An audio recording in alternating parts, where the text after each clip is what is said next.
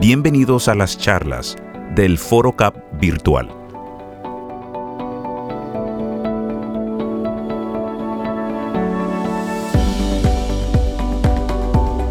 El Foro Cap Virtual te invita a conectarte al conversatorio Dibujar la ansiedad.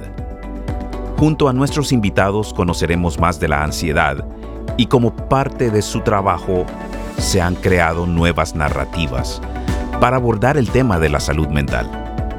Participan Amalia Andrade, escritora, ilustradora y periodista. Alberto Montt, ilustrador y artista plástico. Modera Pere Ortín, director de nuestro medio aliado Altair Magazine. Escuchemos el conversatorio. Dibujar la ansiedad. Hola, ¿qué tal? Eh, buenas noches desde Barcelona, buenas tardes, eh, casi buenos días para todas y todos que nos estáis viendo eh, desde cualquier lugar de Centroamérica, de América Latina, incluso aquí, como yo, en la madrugada de España, de Barcelona en mi caso. Yo soy Pere Ortín, director de Altair Magazine, y el Foro Cap y el Foro Cap virtual en el que nos encontramos me ha hecho el honor de invitarme un año más y de hacerme sentir como en casa a este foro que organiza el periódico El Faro del Salvador y que hoy nos lleva en esta primera conversación en línea del mes de agosto del Foro Cap Virtual a hablar de una idea muy actual, dibujar la ansiedad. Y lo vamos a hacer con dos personas, con dos pensadores y dibujantes que nos van a ayudar a reflexionar sobre algo que por suerte o por desgracia, más bien por desgracia, lleva unos cuantos meses sucediéndonos a todos y todas, independientemente del lugar en el que nos encontramos. Vamos a hablar con Amalia Andrade, la escritora, ilustradora y periodista colombiana, y con Alberto Montt, eh, nacido en Ecuador y chileno, ilustrador y artista plástico. Y vamos a hablar de dibujar la ansiedad. No sé si se puede dibujar, pero bueno, ahora Ahora lo descubriremos gracias a ellos.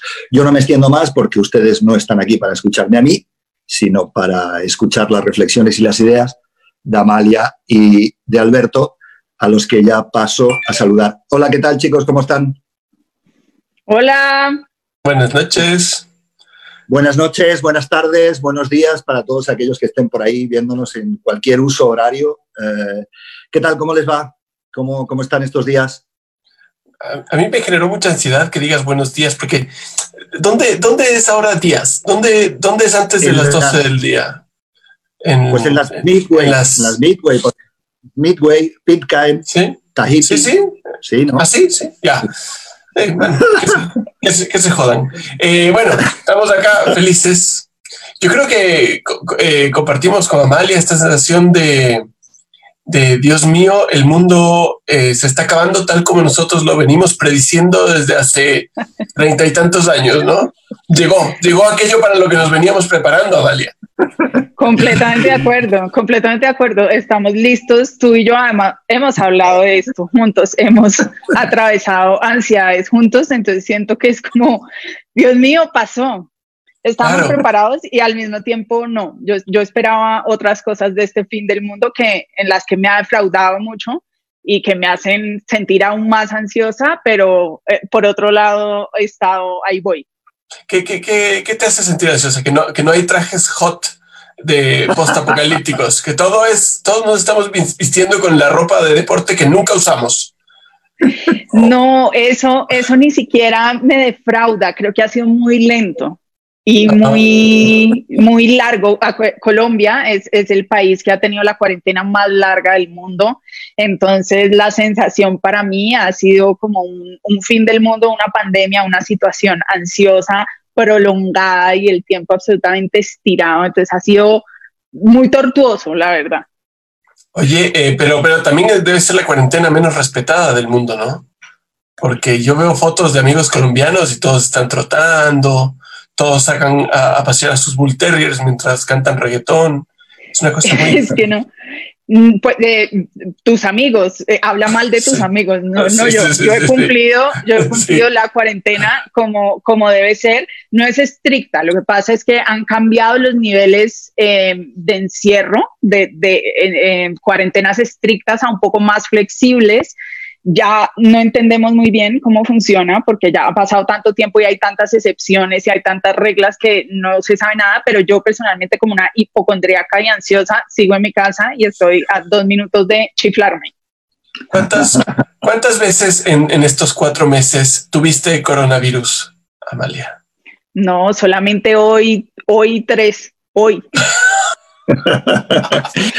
Oigan, dígame una cosa, eh, para poner un poco, un poco en aprietos a los organizadores del Foro Cup virtual, eh, ¿de verdad llevan ustedes tanto tiempo dibujando la ansiedad? ¿Se puede dibujar la ansiedad? Miren, yo estaba viendo sus dibujos con sus editoriales, con sus editores. Eh, ¿Realmente se puede dibujar la ansiedad? En, mi caso, sí y no. Eh, para ser muy honesta, lo que yo dibujo en los momentos más profundos de ansiedad no lo comparto. O sea, es, es mío y hace parte como de mis diarios em, y, de, y, de, cosas y textos que, que, no comparto mucho, pero a mí sí me sirve. Yo sí, yo sí dibujo y, y es algo con lo que, o sea, es una herramienta que me ayuda a lidiar profundamente con la ansiedad eh, pero también creo que hay niveles, es que hay momentos. La ansiedad em, en, su estado más exacerbado creo que es muy sordo a todo, a todo, a todo, a, todo, incluso a las herramientas que uno, que uno ya ha practicado, a meditar, respirar, eh, todas estas cosas. Cuando hay picos, ahí hay muy poco que entra y, nada funciona. Pero a mí, a, a, nivel terapéutico, yo sí, sí lo hago creo que yo no tengo, mi ansiedad es mucho más oscura que creo que la de Alberto. Eh, Alberto, Alberto tiene una capacidad de relacionarse con su ansiedad, creo yo, o, o esas son las apariencias, Alberto ya nos dirá, eh, de una manera un poquito más amable. ¿Sí, Alberto, más amable? Em, no, es que esto solo lo puedes saber si estuvieras 15 minutos en la cabeza del otro. Em, yo creo que, claro, que lo que intuye Amalia eh, puede que sea así, puede que sea, mm, puede que en lo cotidiano eh, mis sistemas de, excreción y de exorcizamiento de, los momentos ansiosos em, me hayan funcionado más, pero estoy totalmente de acuerdo que cuando llega un proceso ansioso eh, desbocado, hay muy poco que uno pueda hacer.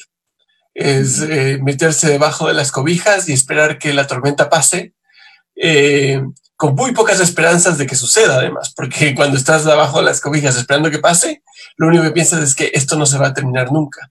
Ahora, em, comparto con Amalia el hecho de que más allá de dibujar la ansiedad por dibujar la ansiedad, uno lo que trata de hacer es ordenar la cabeza escribiendo, ordenar la cabeza dibujando. Y esto se puede convertir a veces en elementos que puedes compartir y que puedes, eh, en ese compartir puedes encontrar espejo, ¿no? La gente puede verse reflejada, pero también cabe la posibilidad de que, de que te vayas en la profunda y oscura vacuidad de tu propio ser y que causes cuatro o cinco suicidios entre la gente que te sigue, que fuera, pero que fuera de broma es así. A mí me ha pasado, por ejemplo, que a veces he hecho eh, imágenes y he recibido comentarios de gente diciendo, oye, ¿tú no has pensado que esto puede hacer que una persona que tiene tendencias suicidas em, tome una decisión drástica y termine con su vida? Y, la verdad es que yo creo que si una persona va a ver una viñeta y se va a estudiar por eso, es porque no vio ninguno de los últimos capítulos de las nuevas series de Netflix, porque ahí realmente, o sea, hay mucho más en la vida para tomar una decisión así, o muchas más presiones que, que el verte reflejado en, en, un escrito o en un dibujo. Es más, yo creo que el verte reflejado en un escrito o en un dibujo puede quizá hacerte sentir una compañía que no siempre la sientes. Díganme una cosa, hablando de compañías, eh, ¿qué sueño o qué pesadilla o qué idea recurrente eh, les ha acompañado en estos últimos meses, que igual es compartida por muchas otras personas que nos están viendo pues, o nos escucharán después y tal? ¿Cuál ha sido esa idea recurrente la hayan dibujado o no. Sus editores me han enviado sus trabajos y estaba viendo cosas como muy cruzadas entre ustedes. ¿Qué, idea, qué sueño, qué pesadilla les, les, ha ido viniendo recurrentemente en estos meses? Eh, Amalia, cuéntame. Eh, Dios mío, eh, yo creo que... Mm, el inicio. Ay, Dios mío. es como, bueno, eh, evidentemente creo que eh, paso mucho tiempo considerando la idea de que me enfermo yo, de que la enfermedad tiene el peor resultado posible y creo que la paso muy mal, ni siquiera pensando en la muerte, sino en que voy a estar sola, eh, que mi familia no va a estar cerca mientras estoy enferma, que no sé, he estudiado muchos casos de, de, COVID y entonces esta gente que está bien y después de la nada empeora drásticamente. Entonces como que eso me da mucho miedo sentir que tengo una gripe normal y después al día quinto ya me van a tener que intubar y moriré.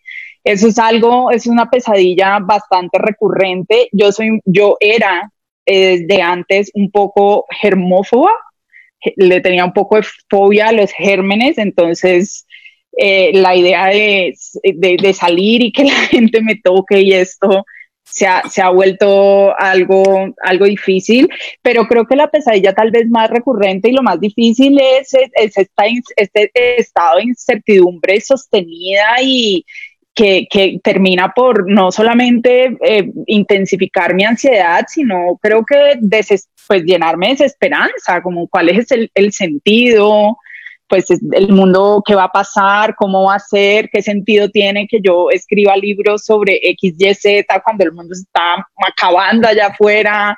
Em, creo que tal vez ese, ese sentido de, de sobre todo, como les digo, yo mucho tiempo encerrada, esta, esta, esta sensación de que el mundo se está acabando en cámara lenta ha sido muy difícil para mí.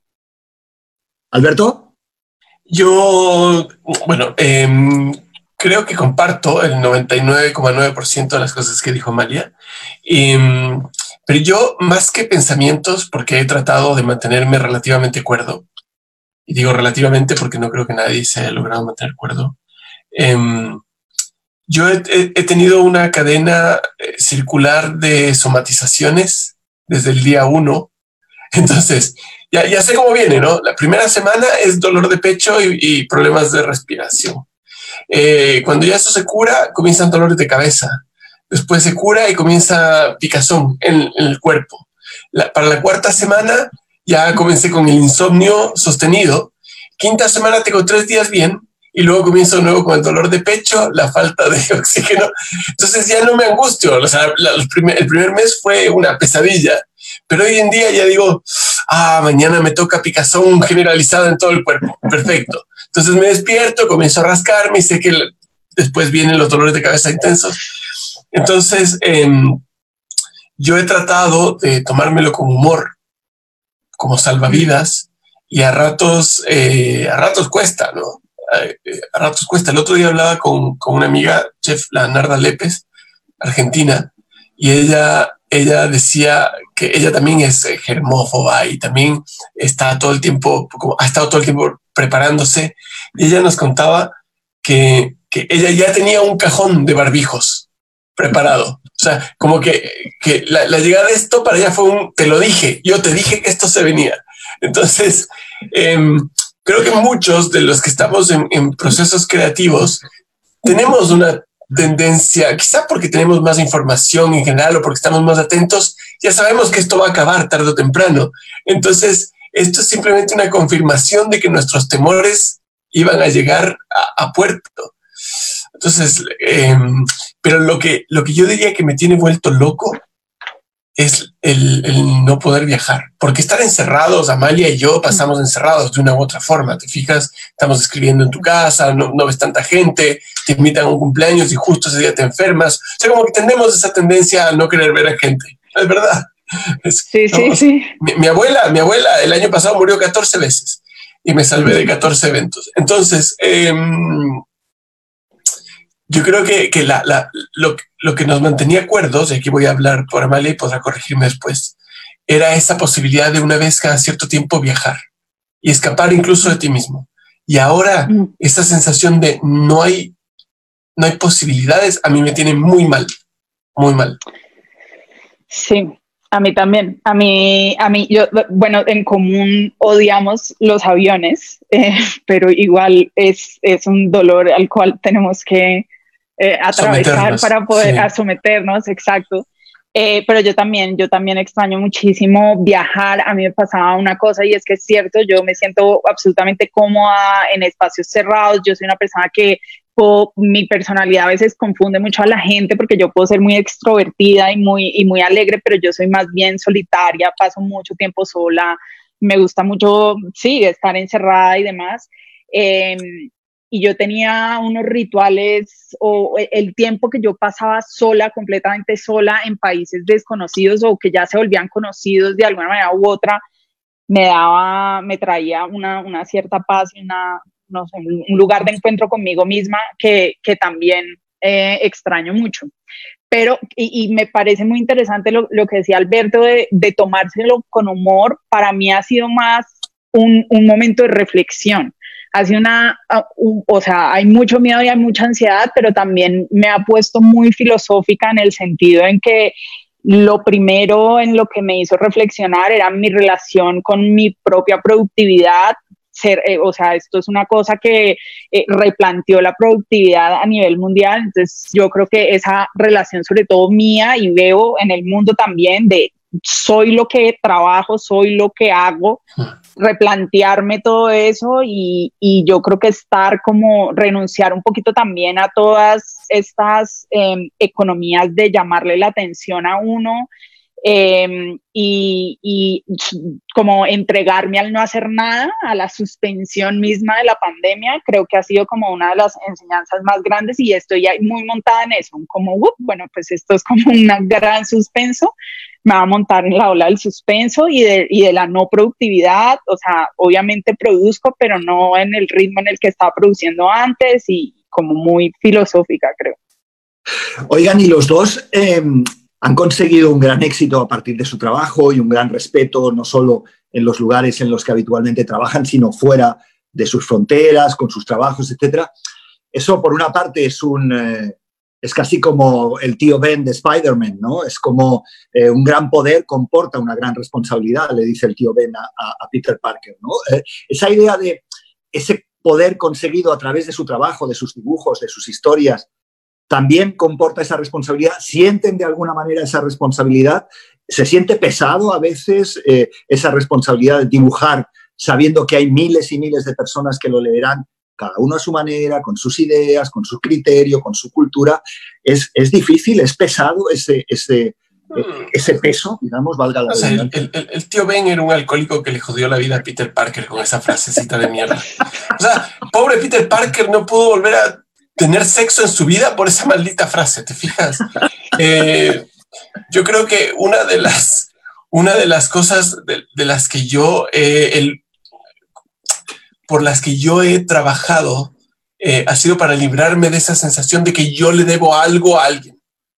Mm. Yo me debo algo a mí y con suerte, ni siquiera me debo algo a mí. Yo soy un fiel representante del vive lo que tengas que vivir este momento y, veamos si funciona o no. Trata de ser lo más honesto posible contigo mismo, que ya es, ya es lo suficientemente difícil como para además echarme al hombro una caterva de seguidores que quién sabe cómo interpretan lo que yo digo. Además, ¿te fijas?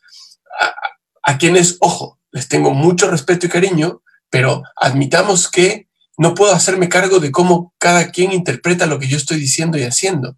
Entonces, em, lo que sí les debo a ellos y a mí es eso, el tratar de ser honesto con lo que yo hago, el no vender una, una, una careta de yo soy esto para ustedes, pero en mi vida soy otra cosa totalmente. Mm.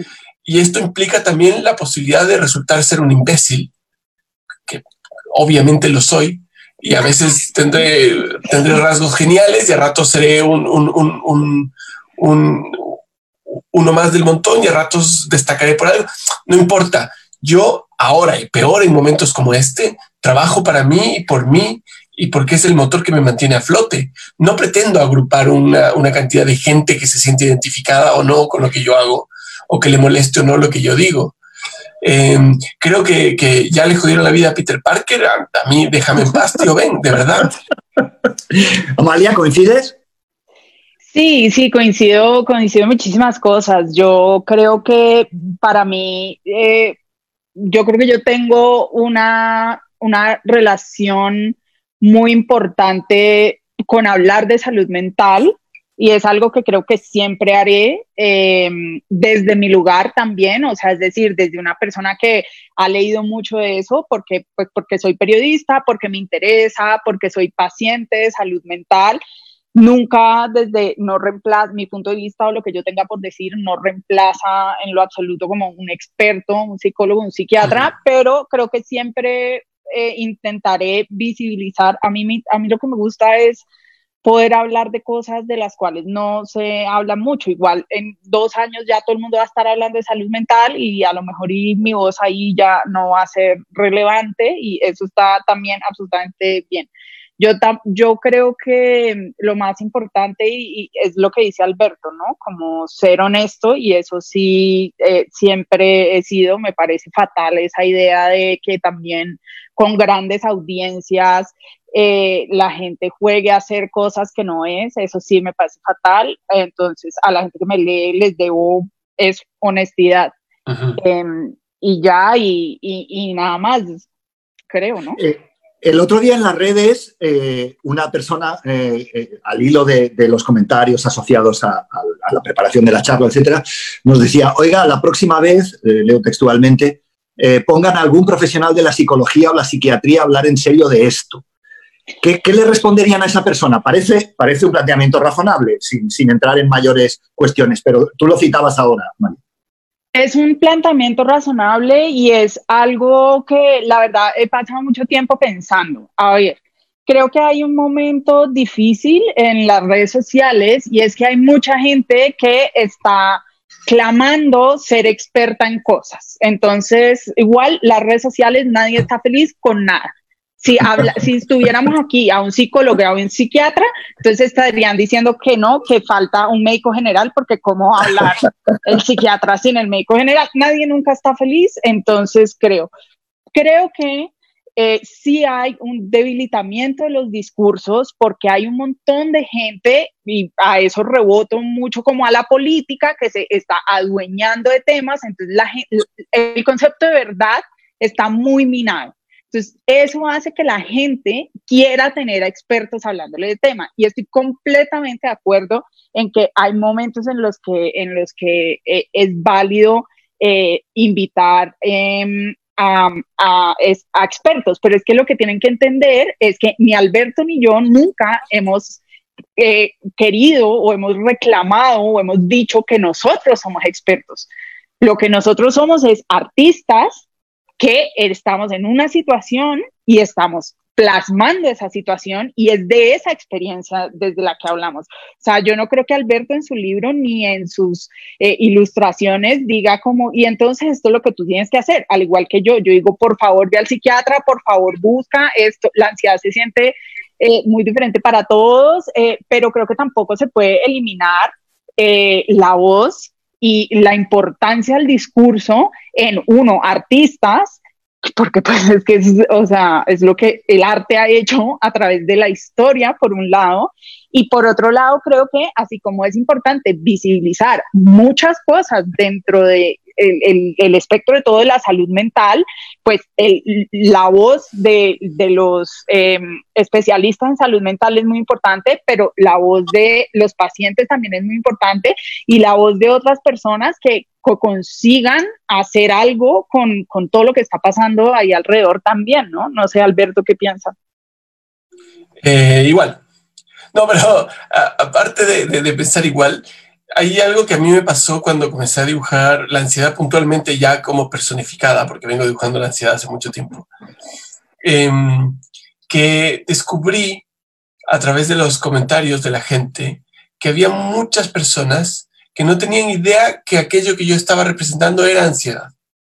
Y para ellos era simplemente un estado, un estado X que no tenía nombre, e incluso para muchos era algo que suponían que era solamente de ellos ¿ya? O sea, la cantidad de veces cuando subí viñetas sobre la ansiedad que la gente me ponía, wow, yo pensé que solo me pasaba a mí, es abrumadora. Entonces, lo, que, lo que hacemos, en mi caso, no tratando de, no buscando eso, pero se consigue, es visibilizar un problema que lo es, eh, de manera que se aleje de la autoayuda típica, ¿no? Más bien que se convierte en una ayuda grupal, que es decir, ah, no, no estoy solo en esto, hay más gente, hay, eh, este, este sufrimiento em, es compartido, este, estos dolores son compartidos, por lo tanto, no soy un bicho raro. Para mí esa es la, la, base fundamental, ¿no? El, no me puedo subir un avión, no soy un bicho raro, ¿ya? Porque la tendencia cuando llegas a un aeropuerto, cuando tienes aerofobia, por ejemplo, es ver alrededor tuyo y sentirte una porquería, porque todo el resto de gente está volando sin problema y tú estás con las manos sudorosas haciendo la fila para que te pongan plástico en la maleta. ¿Me explico? Entonces, cuando te das cuenta que alrededor tuyo hay mucha más gente que sufre por los mismos dolores, dejas de castigarte. Dejas de castigarte, dejas de sentir que eres inferior, dejas de sentir que que eres un inútil, déjate sentir. A ver, yo crecí con un padre al que amo mucho, pero para mi papá, cualquier tipo de, dolencia mental es debilidad, ¿no? O sea, es, pero, pero ¿por qué tienes miedo? Porque desde chico, ¿no? Eso es psicológico. ¿Por qué, ¿Por qué no puedes subirte un avión? Eso es psicológico, es cuestión de subirse. Sí, viejo. O sea, ¿cómo lo, ¿cómo le explicas? ¿Cómo le explicas? Sí, yo, yo, por ejemplo, yo crecí con un papá médico que eh, era como la psiquiatría mm, no me convence y es como, señor, usted es médico. Eh, y lo que es exactamente lo que, lo que dice Alberto, que de hecho eso lo que hizo que yo quisiera escribir un libro acerca de miedo y ansiedad, es que dentro de los trastornos ansiosos, dentro de la experiencia ansiosa, la idea de verse representado o de saber que uno no está solo en esa experiencia es una parte enorme, enorme de la mejoría, pero enorme, porque la, la, sensación de aislamiento, de soledad, y eso, eso que decía Alberto, de que uno se siente de verdad como una porquería y uno se siente muy poco, o sea, es, afecta muchísimo, y cuando uno, cuando uno dice, ok, yo no estoy solo, esto es lo que me está pasando, eso, eso es un pedazo muy grande de la recuperación. Más adelante sigue el resto, la terapia, la, el, el posible tratamiento psiquiátrico, las mil otras opciones, pero eso es muy importante y creo que desde ahí trabajamos ambos, ¿no?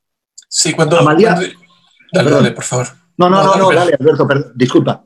No, iba a decir que también es tan loco el tema de la ansiedad, que es un paraguas enorme, ¿no? Es un paraguas que a veces uno no alcanza a, visibilizar cuántas ramificaciones tiene.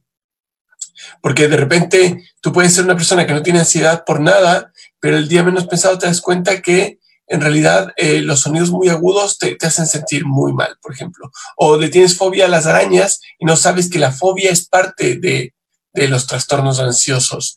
O sea, uno tiende a como a, ver cuadraditos, ¿no? Este, la, la, ansiedad es esto. Esto otro es depresión y pierdes la noción de que la, depresión puede ser un derivado de tu ansiedad. ¿Me explico? Entonces, en la medida en que vas conociendo y vas ampliando, em, también vas adquiriendo herramientas, ¿no? Probablemente, yo, yo creo que la ansiedad nunca, no conozco a nadie que sea ansioso o que haya, nunca me he encontrado con alguien que me dijo, ah, yo era ansioso, ya no. No, esta es una porquería que vas a cargar toda la vida. después podrás lidiar, no lidiar, funcionar mejor, a veces recaer, pero es, eh, es una vez alcohólico, siempre alcohólico, digamos, la misma lógica. Estaba viendo, eh, Alberto, eh, tus editores me enviaron tu último trabajo, Ansiedad, por cierto, utilizando tu ironía y tal el sudor que sufriste para ponerle el título fue, fue impresionante, ¿no? O sea, fue un trabajo intenso, difícil. Tú, tú, te burlarás, pero lo, pensamos mucho en contra eh, de, de, esto que estás haciendo, que me va a obligar a tomar tres reutriles ahora, porque me has hecho sentir muy mal en público. Eh, no, la verdad es que le llamamos ansiedad después de mucho pensar cómo carajos llamarlo. O sea, sí sufrimos, ese, ese, ese parto del nombre hasta que al final uno dice, hasta que al final uno dice, viste que llega un punto con la ansiedad que también es muy, muy, muy rico y probablemente a Amalia también le ha pasado de todo el mundo, que es cuando ya no das más, cuando ya tocaste fondo, y ya no tienes para dónde más ir, que te liberas. Dices, lo que sea, lo que sea, lo que sea, lo que sea, lo que sea. Y hay una, ahora, de hecho, Ecuador está a punto de enfrentar elecciones, ¿no? De, meterse. Y hay un, un, tipo que se ha presentado 227 veces de candidato a, un millonario candidato a presidente. Y el otro día salió en, una cadena, en un Zoom, hablando de los otros candidatos, ¿no? Y de repente dice, pero ¿quién va a votar por, ya me acuerdo quién era, Novoa, ponte Novoa, ¿por qué vas a hacer eso? ¿Por qué vas a votar por Novoa? Porque dices, ya qué chuchas. Y hizo esa expresión un candidato presidencial, lo hicieron pebre, hicieron pedazos. Pero a mí me llamó la atención que esa expresión, que en Ecuador significa como no doy más, vamos para adelante con lo que sea, es un lugar al que a veces es maravilloso llegar dentro de los procesos ansiosos. Porque ya, mm. ya te rendiste y tienes que dar el paso adelante.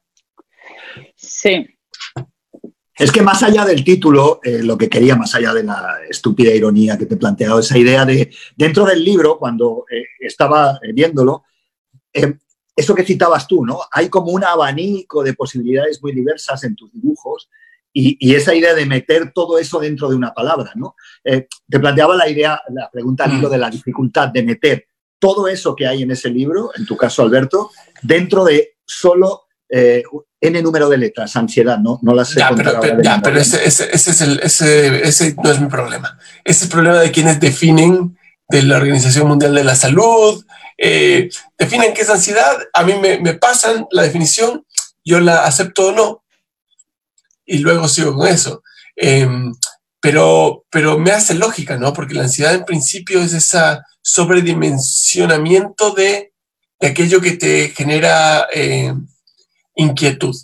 Y claro, eh, la fobia a las arañas lo son, la fobia a volar lo es, la fobia social, la, em, hay, espacios de la ansiedad que son impensables. Hay una ansiedad que se llama algo así como fobia de impulso, que es cuando tú te paralizas porque tienes miedo de que hagas algo que le pueda hacer daño a otra persona o a ti mismo. Entonces, por ejemplo, cuando tú vas caminando por las líneas del metro en Nueva York, por hacer un comentario súper snob, y tú de repente sientes que te va a dar el impulso de empujar a alguien a las rieles. Y eso uno lo, cuenta así como, ah, qué gracioso, pero hay gente que no puede salir de su casa porque sufre de fobia, fobia de impulso. Sufre que cuando salga a la calle va a querer matar a alguien o va a querer lanzarse de un edificio, que no es lo mismo que tendencia suicida. Entonces, es tan amplio, tan amplio y tan chicloso que es perfecto, porque a mí me genera ansiedad pensar cuán amplio es. Eh, Amalia, en tu caso, eh, veo en tus trabajos, corrígeme si, digo una estupidez, eh, como esa formación que mezcla tu trabajo periodístico, tu formación literaria y luego eso que yo no sé si es que está de moda o no, antes Alberto hablaba de autoayuda, hablaríamos de autoficción, creo yo, esa cosa que en Francia, por ejemplo, empieza a estar súper mal vista, eh, en los nórdicos que también estaban trabajando mucho toda esa novela, esa literatura, esa narrativa de la autoficción con complejidad. ¿En algún momento te has sentido eh, envuelta en ese paraguas o bajo ese paraguas de lo que podríamos llamar autoficción, Amalia, en tus trabajos? Eh, corrígeme si me equivoco, es un análisis que yo hago al leer. No, no, pero por autoficción quieres, eh, porque para mí la autoficción es un género eh, donde eh, que, puede ser paralelo a lo que en, en, Estados Unidos se dice memoir o memorias, pero la autoficción hace un pacto ambiguo con la biografía. Y, por ejemplo, pienso en eh, Lucia Berlín. Lucia Berlín hacía mucho autoficción, que es coger cosas de su vida y ficcionarlas un poco. ¿Es, ¿es eso o eh, autosuperación? No, no, autoficción en el sentido literario. Nausgar, eh, Welbeck, ah, eh, ese tipo de literatura, durante muchos años eh, aclamada por crítica y público, con Francia, en los países nórdicos, con gran fuerza, potencia y, repercusión pública y social, y que medio mal vista, ¿no? O sea, hacer ostentación de tu vida privada, de tus dolores. Eh, ¿Te has visto alguna vez en ese debate, en ese paraguas de autoficción considerada así a la francesa, para entendernos? Sí, ya, no, no, entiendo completamente. Eh, pues no, eh, mis libros son de autoficción, mis libros hablan en primera persona y sin duda estoy hablando de mi experiencia. Bueno, en verdad no serían autoficción, en verdad serían memoria, porque no, no estoy ficcionando mi vida. Eh, y entiendo por qué en Francia y en todo esto está comenzando a, a, ser muy mal visto em, eh, esto. Eh, estamos en una época donde estamos saturados de las narrativas del yo todo el mundo tiene narrativas del yo, las redes sociales son infinitas narrativas del yo, todo el mundo está modificándose, editándose, hay yo creo que una sobrevaloración sobre las experiencias personales. Em, y, y, lo, y digamos que de alguna manera lo entiendo, no me siento personalmente afectada, creo que a nivel literario van a seguir habiendo narrativas personales eh, es especialmente diferente cuando se es mujer. Eh, a los hombres eh, se les ha permitido muchísimo más tiempo escribir sobre ellos mismos y escribir sobre su vida, hacer autoficción y memoria de una manera mucho más amable, mientras que cuando las mujeres escriben de ellas mismas y de experiencias traumáticas, esos libros se reciben, tienen, o sea, tienen una recepción mucho más difícil, ¿no? Y, la crítica es mucho más dura con ellas. Latinoamérica, sin embargo, no tiene muchas memorias. O sea, el boom de Estados Unidos de, la no ficción y del memoir es algo que no precisamente ha llegado a Latinoamérica y que a mí no me da miedo explorarla. O sea, yo hice libros que un montón de gente considera como libros de autoayuda. A mí me parece que uno tiene que escribir lo que uno tiene que escribir. O sea, si la historia que yo tengo que contar o el libro que yo quiero hacer es la historia de mi vida y, yo me siento como haciendo eso, yo no, va, no voy a dejar de hacerlo y no me voy a poner a escribir ficción simplemente para que los críticos estén contentos. Me tienen absolutamente sin cuidado y yo creo que uno puede brillar en cualquier género, así lo estén criticando o no lo estén criticando. Hay una autora colombiana que me gusta muchísimo y que creo que ha hecho cosas muy bonitas eh, eh, desde la primera persona y de hecho tiene un libro que se llama así, Primera Persona, eh, que es Margarita García Roballo. Entonces me tiene, me tiene absolutamente sin cuidado. entiendo, entiendo cómo hay todas estas críticas y cómo la gente va a decir, Dios mío, otro libro de trauma, no queremos más, pero pues bueno, escribiré lo que tenga que escribir. Alberto, en tu caso, ese, ese trabajo, eh, estaba revisando y hablando con gente que te conoce, etcétera, eh, ese trabajo que empieza en 2006 de tus dosis diarias, que ya tiene casi una, eh, suena como a, prescripción médica, ¿no? Ya dosis diarias, ¿no? En dosis diarias. ¿Cómo, ¿Cómo ha sido tu proceso también un poco en esa construcción han ido pasando los años y has ido construyendo una manera, eh, eh, hablabas con Dios, con el diablo, eh, ahora llegas a, ese, no sé si es un pez globo o es un pececito rojo que se infla. Cuéntame un poco tu proceso, cuéntanos a las una próstata, Es una próstata con cáncer. Es una próstata. Em, es, muy gracioso esto, porque em, el personaje este de la, de, la, de la ansiedad salió por primera vez el 16 de enero de este año, porque em, yo publico en un periódico en Chile en donde muchas veces me mandan la pauta y yo decido qué dibujar respecto a esa pauta, y Chile es uno de los países que tienen mayor consumo de per cápita de ansiolíticos. Entonces armé una viñeta que era un personaje llegando a una cita de negocios, em, donde saludaba a su a, la persona con la que se iba a encontrar, pero tenía este bicho rojo en la cara y le decía, discúlpame por llegar así, pero no encontré babysitter para mi ansiedad. Y cuando lo vi, a este bicho rojo pegado en la cara, dije, este bicho puede darme para algunas viñetas más y comencé a explorarlo. Entonces resultó el libro, que son 150 viñetas que he hecho a lo largo de 150 días, solamente sobre la ansiedad, explorando el tema puntualmente, ¿no? Eh, para odio y de, algunos ex fans. Pero me pasa que dentro de poco voy a sacar un libro de recopilación de aquellas viñetas que hice desde el 2006 para el dosis diarias. Y tuve que escoger de entre 400 viñetas, 300. Y mientras las iba escogiendo me di cuenta de que muchas de esas que tenían generalmente dos personajes, uno de ellos podía haber sido reemplazado por el muñeco rojo. ¿Ya? Entonces, este tema de la ansiedad yo lo vengo trabajando desde que comencé con el dosis diarias, pero no lo había eh, como verbalizado, dibujado, eh, hecho carne, como Jesús. Em, y, nada, eso para responder un poco del, tema de, de, cuál es el proceso. El proceso, al parecer, no ha cambiado mucho desde el 2006 porque sigo dibujando el mismo conflicto interior mío y mm, que al final también vendría siendo autoficción, porque siempre parto de mi propia, de mi propio, propia cotidianidad, de mis propios problemas y, tal.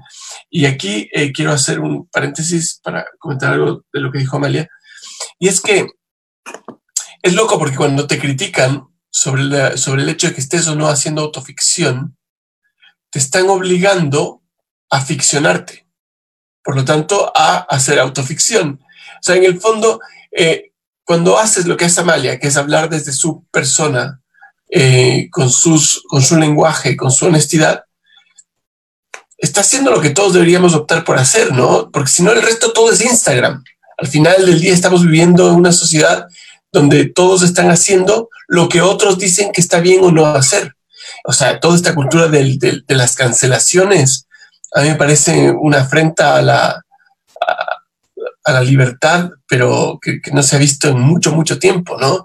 Este, este sentir que hay opiniones que tienen que ser acalladas, que, que esto no quiere decir que yo esté a favor de todas las opiniones, solamente estoy a favor de que todas las opiniones puedan decirse. ¿Ya? Luego uno puede juzgar esa opinión, pero si no te pasa lo que pasó con Estados Unidos, que de repente todo el centro de Estados Unidos dejó de opinar y rato menos pensado tienes a Trump de presidente, porque todos creían que estas opiniones políticamente correctas eran las voces reinantes y resulta que había una manga de imbéciles que seguían pensando que hay razas superiores y que qué sé yo. Entonces, creo que es buenísimo em, volver a ese momento en donde nos damos cuenta que, uno, no todas las opiniones son respetables. Y dos, prefiero oír tu opinión estúpida a que te la calles y que me explote en la cara un tiempo después. Yo lo prefiero. Entonces, que me vengan a, mirar mal lo que hago porque a un grupete de personas se le paró el canto de decir que ahora esto no es válido, que me soplen un ojo. O sea, vieron hace poco la película de, de Taika Waititi, Jojo Rabbit. Jojo Rabbit fue una joya, hermosa, eh, noble, linda, Wes Andersoniana, lo que quieras. Habían cuatro, cinco críticos mundiales que la destrozaron y habían 1.267 millones de personas que la amaron. ¿Es mala la película? ¿Importa que sea mala la película? Eso, entonces, creo que si uno comienza a hacerle mucho caso a la crítica, a, la crítica especializada, terminas por, pasteurizando, por pasteurizarte, y eso sí está mal. Oigan, eh, una cosa, eh, estaba pensando que en los dos, eh, cuando leo sus trabajos y los disfruto, hay de alguna manera un cruce extraño entre ironía, sarcasmo, también humor, hay muestras, por supuesto, también de, de, dolor, de heridas, etc. Hay muchas cosas metidas, ¿no? una de mis novelas favoritas, Conrad le hace decir a su personaje, Kurz, tres veces repetidas la palabra horror para descubrir el corazón de las tinieblas. ¿no? Si, les, si les hiciéramos decir a nuestros personajes humor, humor, humor, en vez de horror, horror, horror, ¿qué creen que sucedería? ¿Cómo, cómo cambiaría el mundo, la ficción, si fuéramos capaces de enfrentarnos así rudamente, a, tumba abierta, a partir de la idea del humor, de la ironía, del sarcasmo, incluso frente a situaciones tan difíciles como las que narra Amalia, como las que narran tus personajes en tus viñetas. ¿Cómo creen que cambiaría el mundo? ¿Creen que cambiaría el mundo de alguna manera? O sea, yo creo que el humor es una herramienta absolutamente poderosa para sanar y para hacer afrenta a, a muchísimas cosas. Evidentemente yo lo uso, no, no he estudiado profundamente cómo funciona el humor. Eh, hay, hay, eh, alguna vez una humorista tuiteó algo que me dio muchísima risa y es que, que su mayor reto para siendo mamá era identificar cuál era la cantidad adecuada de trauma que tenía que tener el niño para que saliera chistoso y la gente la gente que no utiliza el humor como una manera de sanar traumas, no entiende esto. O sea, yo le mostré esto a mi hermano y éramos los dos muertos de la risa, porque evidentemente crecimos en las mismas circunstancias, tenemos un humor similar y sobrevivimos a través del humor él y yo. Yo en Colombia también, o sea, creo que es mi manera de haber eh, vivido en este país eh, las cosas que viví. O sea, yo crecí, en mi colegio había una alarma para secuestro sonaba la alarma y era que había una amenaza de secuestro y tocaba salir disparado y esto sonaba tres veces al mes o más. Eh, y un, un, montón de, de, de, otras eh, situaciones. Em, lo, que, lo que yo personalmente creo es que siento que es una herramienta muy poderosa, pero que no todo el mundo conecta con ella porque tristemente no todo el mundo tiene un buen sentido del humor. No estoy diciendo que es que mi sentido del humor, ojo, no, estoy haciendo alardes de tener un gran sentido del humor. Eh, digo, hay, hay, humor para todos, eh, pero creo que no todo el mundo eh, recibe o conecta con el humor de una manera em, que pueda ser beneficiosa para hacer afrenta a muchas situaciones difíciles. yo creo que el humor, a ver, primero hay que entender que el humor no siempre es risa. Eso es, eh, yo creo que hay que partir desde esa base y ahí yo creo que estamos, estamos de acuerdo con Amalia. O sea, ella cuenta lo de la, lo de la alarma antisecuestro, que es terrible y a mí me parece profundamente humorístico, porque es justamente esa posibilidad que te da tu cerebro de mirar las cosas o el cerebro del otro de mirar las cosas desde una perspectiva distinta. Entonces, para mí, sin lugar a dudas, es una muestra de inteligencia porque la persona con la que estás conversando es capaz de traspasar las, la primera, segunda y tercera capa de lo que estás diciendo para entender lo que tú estás diciendo. ¿Me explico? Entonces, todo ese sistema de decodificaciones implican que esa otra persona tiene primero una cantidad de información adentro que le permite jugar con, ese, con, con esa pelotita y dos, que le permite procesarla y devolverla. Entonces, sin duda, respondiendo a tu pregunta, sería un mundo mucho mejor porque implicaría que la gente es capaz de leer la segunda y la tercera capa de cada mensaje y que no se queda con lo primero que escucha. Y esto es lo maravilloso de algunos, eh, yo creo que muchos, los mejores humoristas siempre han jugado justamente con el poder transitar en esa línea de lo que es correcto y lo que, y lo que no es correcto. Eh, porque ahí te obligan a cuestionarte a ti mismo cuál es tu postura con respecto a la realidad que estás enfrentando. Ahora, esa línea con el tiempo se va moviendo, ¿no? Y es por esto que de repente hay chistes, canciones, libros que quedan desfasados de esa línea. No sé, se me ocurre eh, Café Tacuba con Ingrata, ¿no? Cuando dicen, eh, tendré que pegarte un par de balazos para que te duela.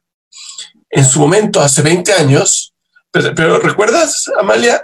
Esa es ingrata. Ellos Yo en estoy pensando en, en todo Friends. Friends. En todo Friends. Friends en, pésimo. Friends no pasa. Friends no pasa. La salsa, la salsa. Eh, para ti tú eres la reina, las demás son las demás. O, o mala mujer, no tienes corazón, mátala, mátala, mátala, mátala.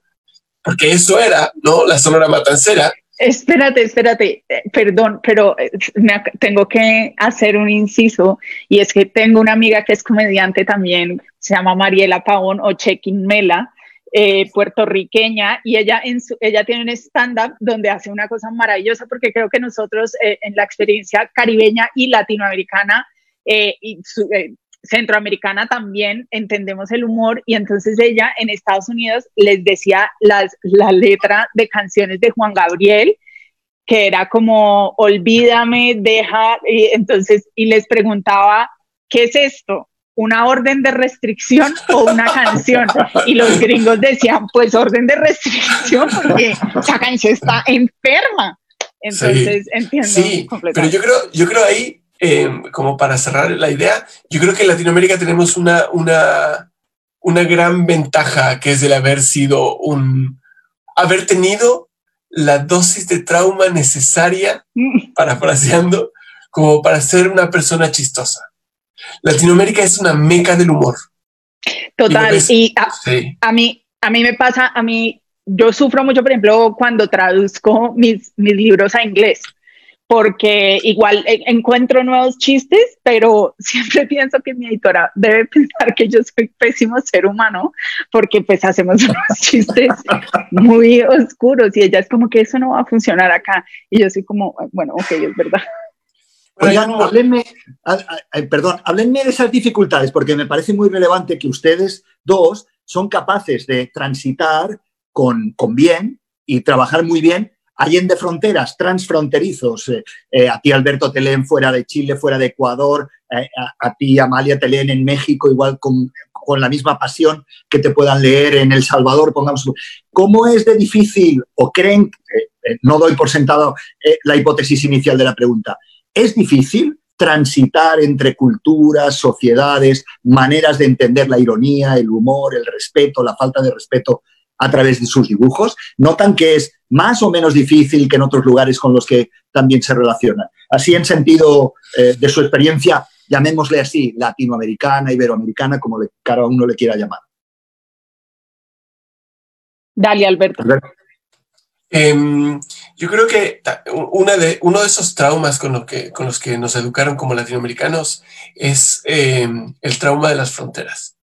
Nos, nos han enseñado desde muy chicos que Argentina y Chile son otra cosa, que si eres ecuatoriano, Perú es el Caín de América, que si eres venezolano, eh, los colombianos son una desgracia de personas.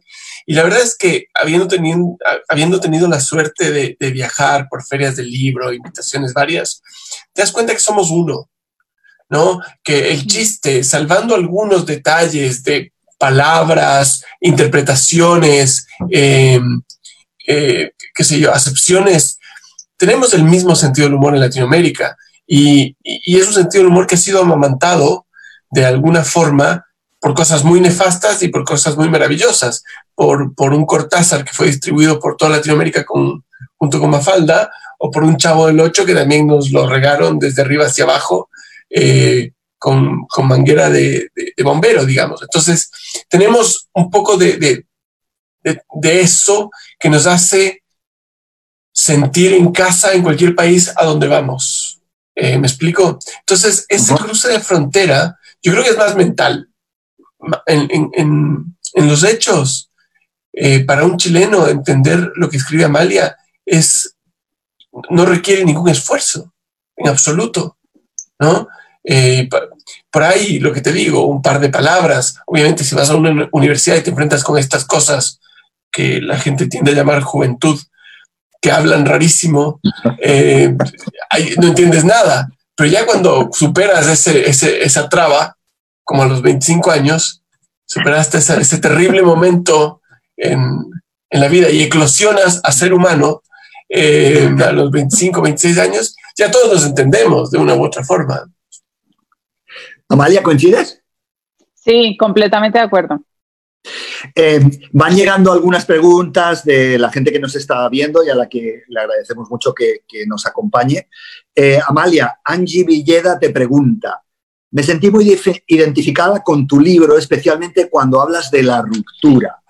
¿Cómo hacer, según la opinión de Amalia, catarsis del dolor? Te pregunta Angie.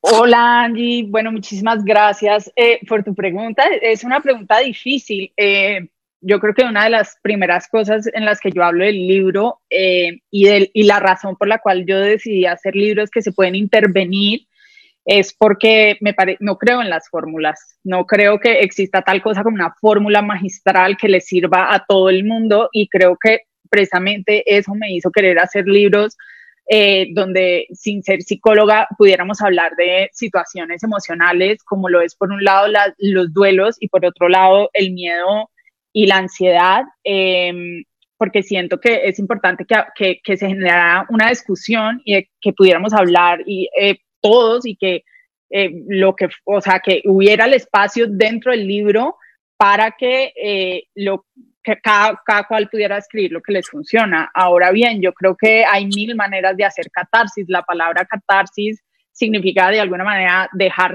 salir, es un proceso emocional eh, de, de, dejar fluir, de estar presente en la emoción, de no, no digamos, eh, reprimir la emoción, una cosa que sucede muchísimo porque creo que eh, tenemos una relación bastante nociva con todo nuestro sistema emocional. Entonces, lo que te diría es que funciona e intenta tú lo que, lo, lo que, lo que sirva. Desde cantar Gloria Trevi a grito a todo pulmón, hasta hacer un cuaderno y escribir todas las noches lo que sientes, eh, ir al psicólogo de alguna manera u otra es hacer catarsis. De hecho, el proceso terapéutico de hablar acerca de lo que uno siente es, es muy poderoso, pero pues imagínatelo, también es muy poderoso que tú misma te escuches y pienses que, te sirve desde escribir todos tus dolores y quemarlos hasta, insisto, cantar Gloria Trevi. Espero que te sirva. Em, yo, rogaría a Alex que vuelva.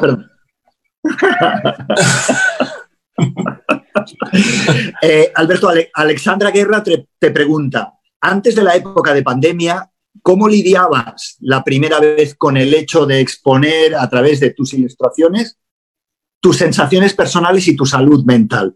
Sobre todo alrededor de las personas más cercanas a ti, te preguntan. Es que yo, yo siento que nunca tuve mucho problema al respecto, desde que, desde mucho antes de dibujar incluso. Em, tenía la, necesidad de contar historias. Eh, entonces, digo, mucho antes de dibujar, porque dibujo desde siempre, de dibujar para otros. Em, entonces, viste, nunca, nunca me consideré el tipo tímido que tenía problemas para expresar sus emociones y sentimientos, lo cual me ha traído muchos problemas, pero, pero al mismo tiempo me ha ahorrado mucha plata en psicólogos. Em, entonces, siento que em, aprendí desde, hace mucho tiempo que el chiste o, la fórmula para mí es vaciar sin filtro, ¿no? Vaciar, vaciar, vaciar, vaciar, vaciar sin filtro. De manera que en, el ir votando eso, tú vas viendo cómo se ordena en el camino, ¿no? Para mí el dibujar, escribir, conversar con el cura, el párroco de la, el cura de la parroquia, el psicólogo, es justamente ese mismo proceso. Em, y es en parte lo que dice Amalia, es eh, la posibilidad de hacer algo que te deje ver la situación en la que estás desde, desde un lugar más alejado. Cuando escribes todos tus dolores y los quemas, lo que estás haciendo es un acto eh, simbólico eh, de dejar salir simplemente.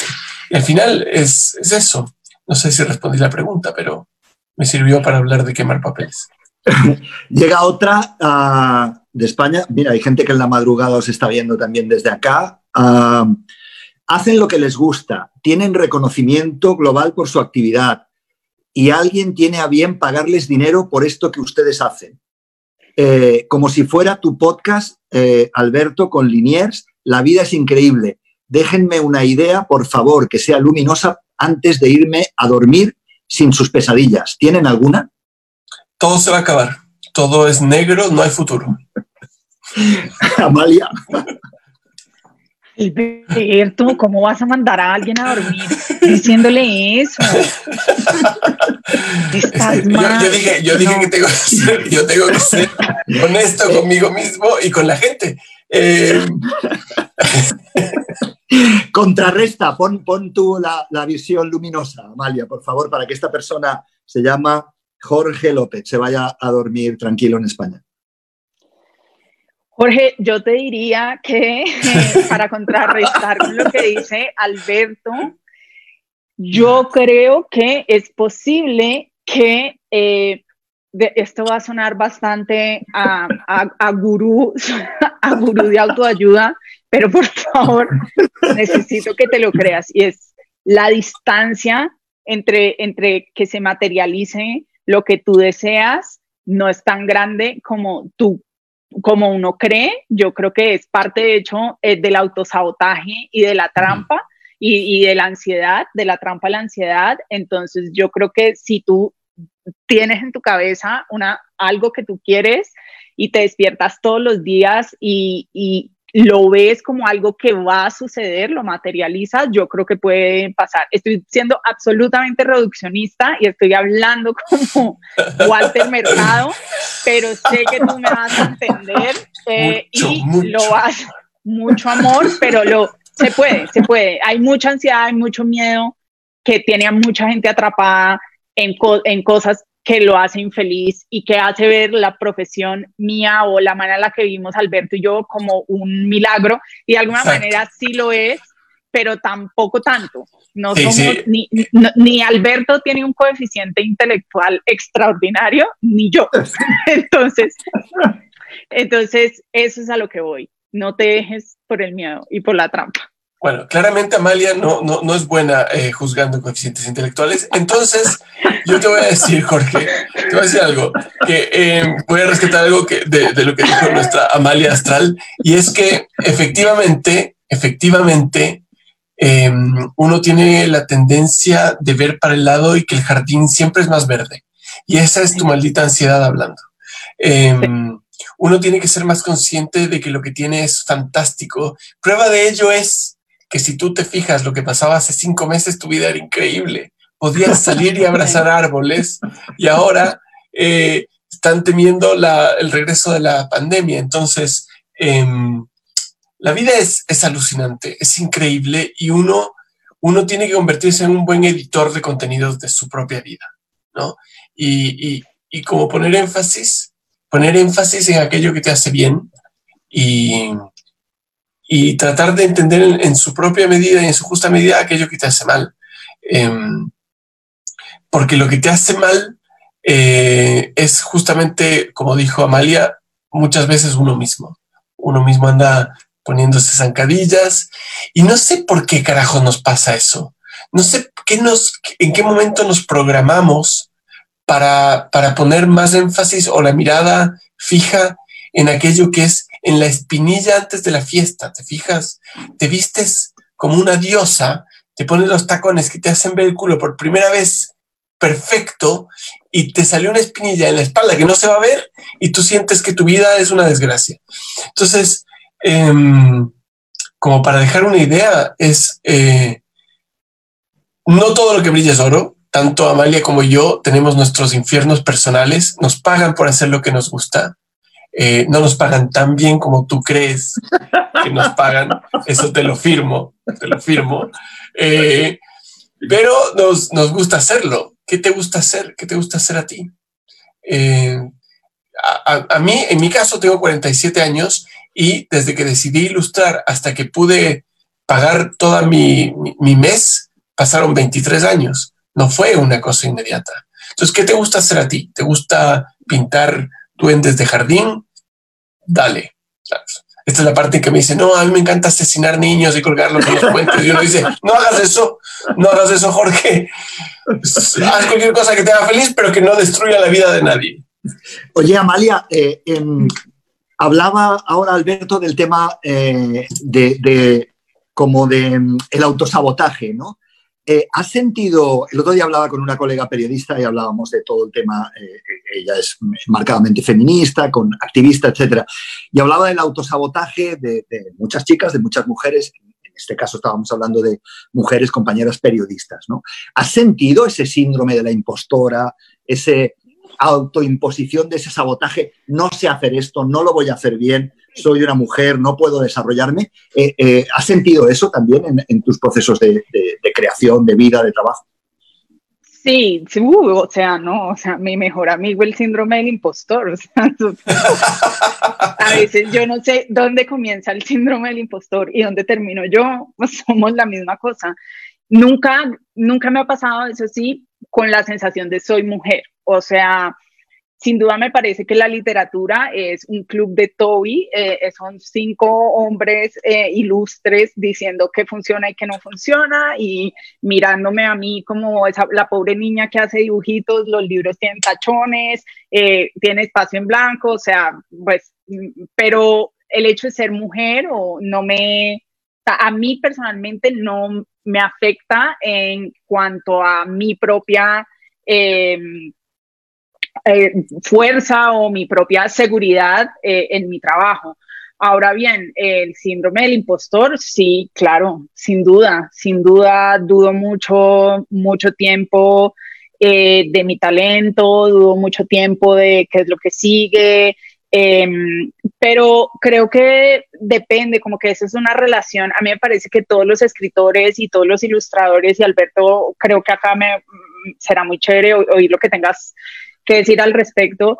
Eh, nosotros, esa duda siempre es constante. O sea, yo no creo, la verdad, como con la ansiedad, yo no creo que eso se me vaya a ir nunca, eh, pero creo que es, es cuando uno aprende a dimensionarla y a incorporarla dentro del trabajo, eh, está, creo que está bien, mientras no sea una cosa que paralice absolutamente y te, y tengas todo paralizado, como yo no puedo trabajar, no puedo publicar, no puedo hacer nada, eh, creo que está muy mal. También creo que era Joan Didion, si no estoy mal, o Tony Morrison, que decían algo que es maravilloso y creo que pasa mucho y es que uno siempre comienza un libro con una idea, o sea, es como que este es el libro que yo voy a hacer, y uno comienza a escribir el, libro y a menos de que no sea, qué sé yo, Gabriel García Márquez, uno comienza a decir como, ok, mm, es, no, no, no, es el libro que yo tenía en la cabeza. Y yo creo que ahí uno tiene dos opciones, o lo dejas tirado y no haces nada, o dices, ok, yo trabajo con esto y esto es lo que, lo que vamos haciendo. A mí, en, en lo que respecta a mi profesión, yo tengo unos retos hacia adelante que son bastante difíciles. Eh, a mí se me, yo estoy 100% categorizada como autora de autoayuda. Mi primer libro fue un superventas desde la segunda semana. Todos los libros superventas son tratados como una porquería. Si vende mucho es una mierda. Entonces hay un montón de público al cual yo ya no, mis libros en adelante los ven con mucho desdén. Y yo creo que yo tengo la oportunidad de paralizarme y no hacer nada seguir adelante y seguir escribiendo y seguir haciendo lo, lo, que, lo que a mí me gusta hacer. esto va a sonar muy cursi, pero los libros, la escritura y el dibujo para mí, y por eso a veces hablo tanto de mi propia vida, hacen parte de un proceso vital de mantenerme en vida y de, de que yo, de que es, es, es un ejercicio de que no, que no me puedo soltar. Entonces, seguiré ahí, ¿no? Alberto, ¿has sentido alguna vez esa idea del síndrome del impostor o la impostora que, hablaba eh, ahora Amalia? No, ahora viendo, viendo lo que dice Amalia, yo me doy cuenta que mis libros son obras maestras porque no, no venden tanto. No venden tanto, entonces supongo que claro, si vendes mucho es una porquería, ergo los míos deben ser una, el, nuevo, son el nuevo Quijote, que lo sepas. En especial mi libro de Solo necesito un gato, fue terminado en 27 días, es magistral, Em, no, yo, yo, yo, el, el síndrome del impostor em, me, pega fuertísimo. O sea, yo creo que cada, cada dos o tres días me levanto diciendo, se van a dar cuenta, se van a dar cuenta. ¿Qué hago? ¿Qué hago hoy para que no se den cuenta?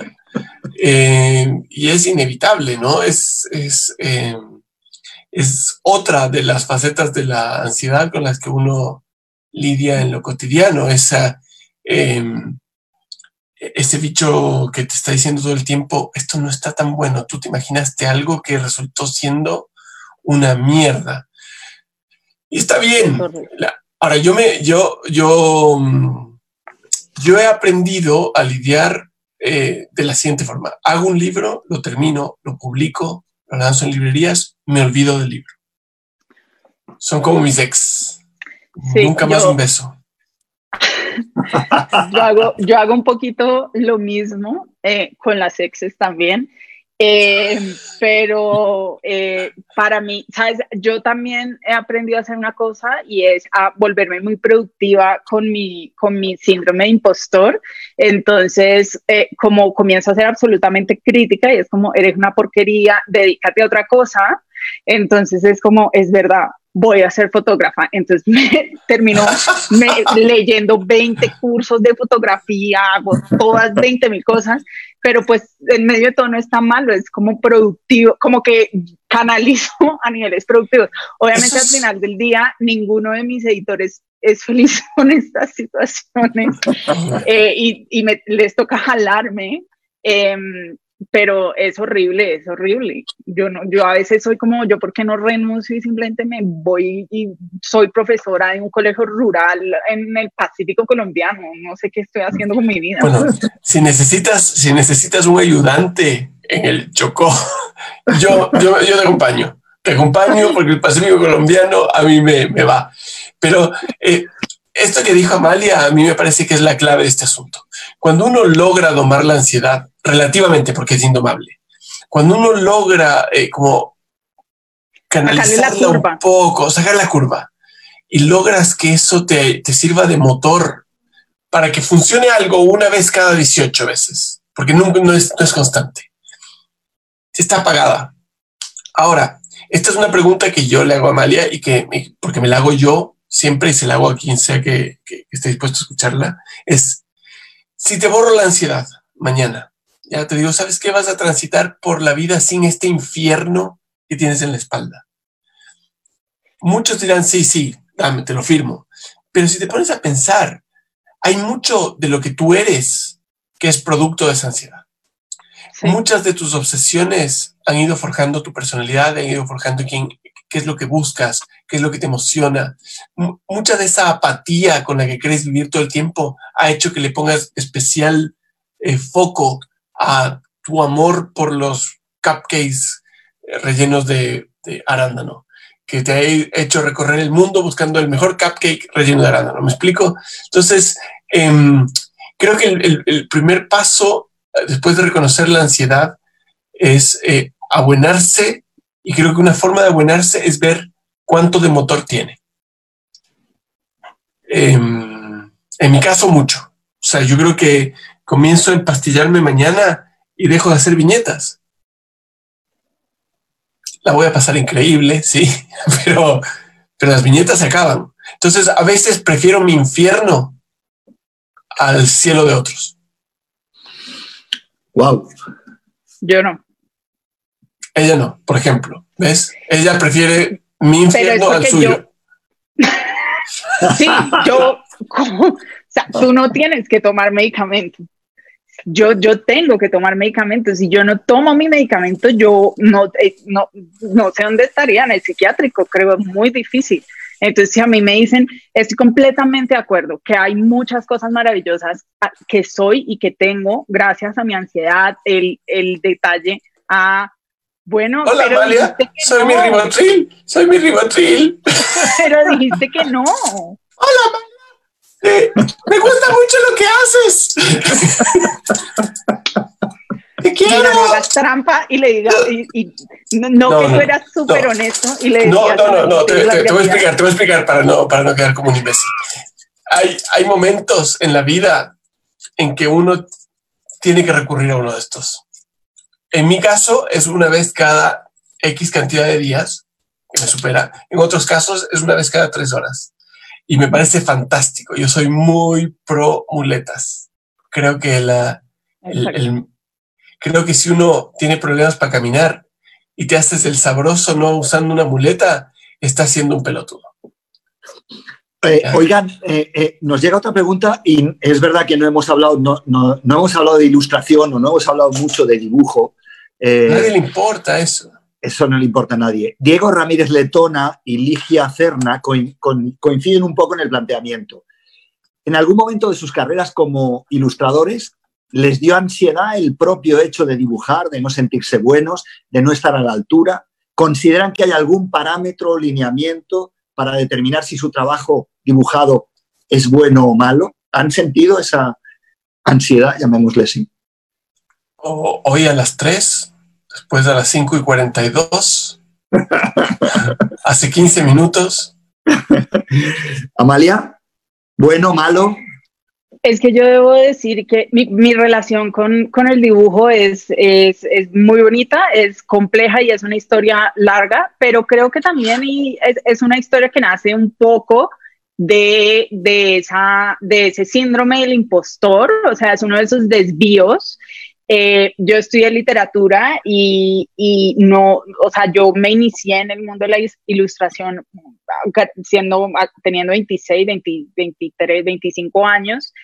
Em, y no tengo ninguna formación formal como ilustradora y creo que es un espacio donde me permito mucho eh, que haya errores porque no, no sabía dibujar, o sea, y, pero creo que también eso es, tiene mucho que ver con, con, de lo que se trata mi trabajo, ¿no? De que, de que el dibujo tiene muchas bondades terapéuticas y que el dibujo, o sea, no necesariamente la gente que mejor dibuja son los que fueron a escuela de, qué sé yo, escuela parking, no sé, la escuela más importante del dibujo, dibujar eh, es porque es una manera de expresarse que, que eh, complementa eh, mi trabajo en la escritura. Entonces, pues sí, yo sí pienso, o sea, yo de entrada pienso que, que son feos porque mis dibujos de pronto son feos, pero me gusta, a mí me gusta que sean feos. Y hay un montón de gente que dibuja feo que me gusta mucho. Y hay un montón de gente que afea sus dibujos y me gusta más cuando los afea que cuando los pone lindos. Y hay toda una observación ahí profesional en cuanto a la línea, en cuanto a permitirse el error en la página, en cuanto a la relación con, con la hoja en blanco, el error. Eh, entonces, sí me doy palo, pero también es como que feo, me parece que feo es lindo, entonces no sufro tanto ahí. Me, me encantó esa frase, me parece que feo es lindo. Eh, feo es lindo. Eh, oigan, ya estamos acabando. Daniel en redes nos plantea ¿Alguien pensó ya en el Foro Centroamericano de Periodismo Ribotril? Eh, pues, eh, eh, pues, patrocinado por Alberto Montt. Yo estoy haciendo, estoy haciendo ahora, a partir de una conversación con una amiga hace, unos días, estoy haciendo un, panteón de santos, santos químicos. San Ribotril, el, calmo, San Rice, San Rice el melancólico. Entonces quiero hacer una especie como una, unas eh, animitas, ¿no? 10 o 15 postales para repartir entre mis amigas y amigos eh, con devoción hacia, hacia los químicos. Creo que es importante. Bueno, pues las cosas naturales también funcionan muy bien, ¿eh? Para mí es santo rescate, goticas de rescate, florales, son maravillosas. Sí, eh, bueno, chicos, les agradezco un montón la conversación. Eh, Alberto, Amalia, ha sido un placer, un honor compartir sonrisas dentro de, esta ansiedad que nos corre por dentro a todas y les deseo lo mejor, que sigan dibujando mal o bien, eh, nos gusta lo que hacen y no nos importa. Como, como has dicho, Amalia, lo feo es bonito, lo, eh, ¿cómo era? No me acuerdo, sí, lo feo es bonito. Lo feo es bonito, ¿no? A ver que revisar la grabación, a ver que revisar la grabación y mandar a hacer Camisetitas. Camisetas. Y, con Alberto también nos quedamos con la idea de, del nuevo santoral, el nuevo panteón con todos los santos ilustres de la química. Eh, y les despido, muchísimas gracias eh, desde Barcelona. Muchos abrazos, muchos apapachos que dicen nuestros hermanos mexicanos. Ha sido un, gran placer y les envío muchos besos. A ustedes les digo que muchas gracias por, compartir estas, eh, estas sesiones del Foro Cap. El Foro Camp virtual va a continuar hasta, hasta el mes de diciembre del 2020 en este tipo de formatos, con charlas, con programaciones y con invitados. Les invito, eh, por supuesto, a que vayan a las redes sociales del Foro Cap, que consulten la programación. La semana, la semana que viene, no, el próximo miércoles tenemos periodismo y audiencias, cambiamos radicalmente de tema. Eh, no se puede innovar por innovar, eh, se plantea así la charla con tres periodistas más que expertas en temas de innovación periodística, tecnología y creación de audiencias, que son Charo Enríquez, María Sánchez Diez y Olga Lucía Lozano. Yo les dejo aquí desde Barcelona, que son ahora exactamente las 3 menos 10 de la mañana. Eh, y estoy dudando con cierta ansiedad entre si me voy a buscar un bar nocturno donde echarme un ron o eh, me voy a descansar esta noche, que ya ha sido suficiente. Aprovecha porque te van a cerrar Barcelona en dos días. ¿Verdad? Pues eh, abrazo gigante, les abrazo a todos y muchísimas gracias abrazo. por haber compartido este espacio. Bye. Gracias, bye. La versión en video de los podcasts los encuentras en nuestro canal de YouTube, Forocap. Forocap Virtual es una serie de actividades en